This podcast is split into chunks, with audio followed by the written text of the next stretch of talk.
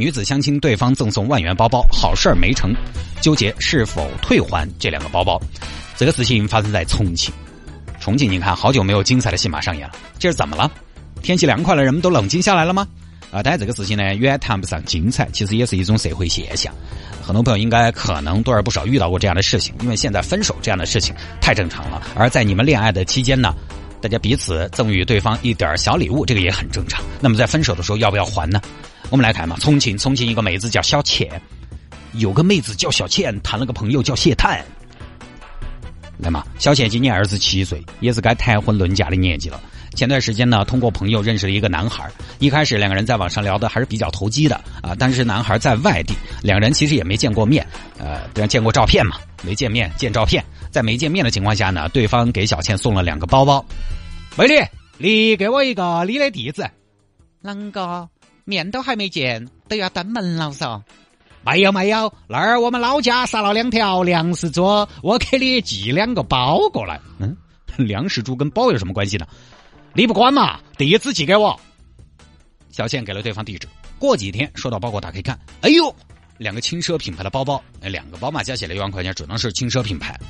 我的天啦，恁个好的包包我从来没有背过嘞！赶紧给对方发信息。哎呀，汤哥，东西太贵重了，都是要贵重才配你的体重噻。拉倒嘛，小意思，一点小心意。行吧，行吧，行吧。小倩觉得，反正大家也是奔着谈恋爱去的，对吧？男方以此表达好感和诚意，也是说得过去的。啊，你给别人还回去，我不要，你个人拿回去都能够，我走了，那也是有点神。于是呢，就收下了。旁边人都知道了，知道这个事儿。耶，小倩，这两天儿买了点新包包啊。哎呀，别个送的，哪个送的哦？咋没得哪个给我送呢？哎呀，刘婆婆，你喊谢爷爷给你买噻。哦，拿来我看一下吧。哦，我看啊，哎呀，那个皮子摸起试还是都舒服啊。好，我一会儿下班我就去喊你谢爷爷给我买。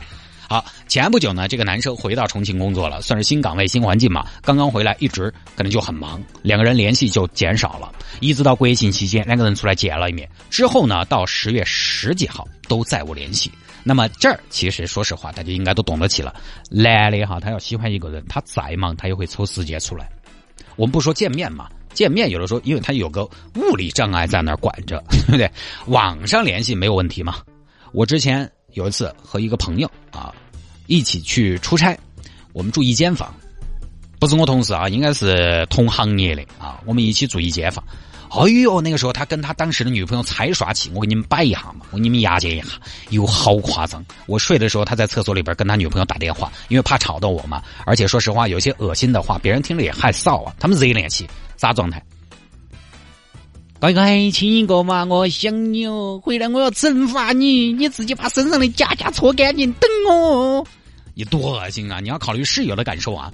躲在厕所里边打电话，我当时是十二点睡的，十二点睡的时候，他们就在厕所里边打电话。晚上我这睡了一觉醒了，两点多了，一看厕所还亮着灯，我说耶，那个人在厕所待的久啊，身体那么好吗？哼，还没结束吗？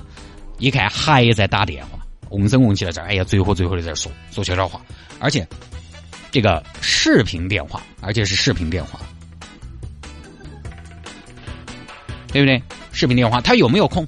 他也没空，白天出差都很忙，一天都在外面跑，外面到处跑啊。但没关系啊，白天没时间，晚上你有时间吧？没时间就把睡觉的时间挤点出来，没时间你就把吃饭的时间挤点出来，总会有时间的。只要你在乎对方，但是如果没得感觉就难说了。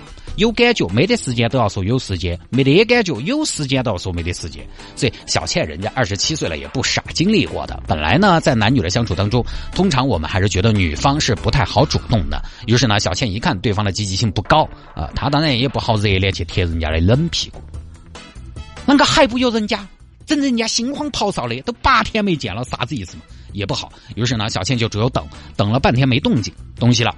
哎呀，就是对我可能没得感觉。成年人了，人生本就艰难，有些事何必拆穿？不闻不问啊，大家再见也是朋友，彼此呢也有个台阶下啊。这一篇就翻过去了，算了嘛啊，估计也是没看上自己。但是呢，小倩想到对方送的两个包。哎呀，你不喜欢我嘞？你给我送个包包儿，是搞啥子事情呢？收了你没办事儿，那多不好啊！我们女孩子家家的，就活个口碑，对不对？要是车子来那边到嘴说多不好啊！你想一下，对不对？哎，我给你说，上次那个女的见光死，亏老子还送了她两个包，万把块钱，把老子整着了。二天莫喊老谢介绍，他娃高度近视，他看到哪个都乖。你还要说，还要牙尖你，于是呢，无功不受禄，就在纠结要不要把两个包还给对方，还和不还怎么选呢？还吧，有问题，为什么呢？你要还，你要么要地址寄过去，要么要见面。无论怎么样，你都得主动联系对方。人家都没联系你了，你还要去联系，总觉得你在主动，其实有点倒贴。哪怕你生气的时候，今年过节不收礼，尤其是你的礼，拿走扒开。人家也可能觉得，哎呦，这是在乎我呀，小姑娘生气了呀。你看啊，有一种倒贴的感觉，或者你轻描淡写，这两个包你给我拿回去，我有。你看。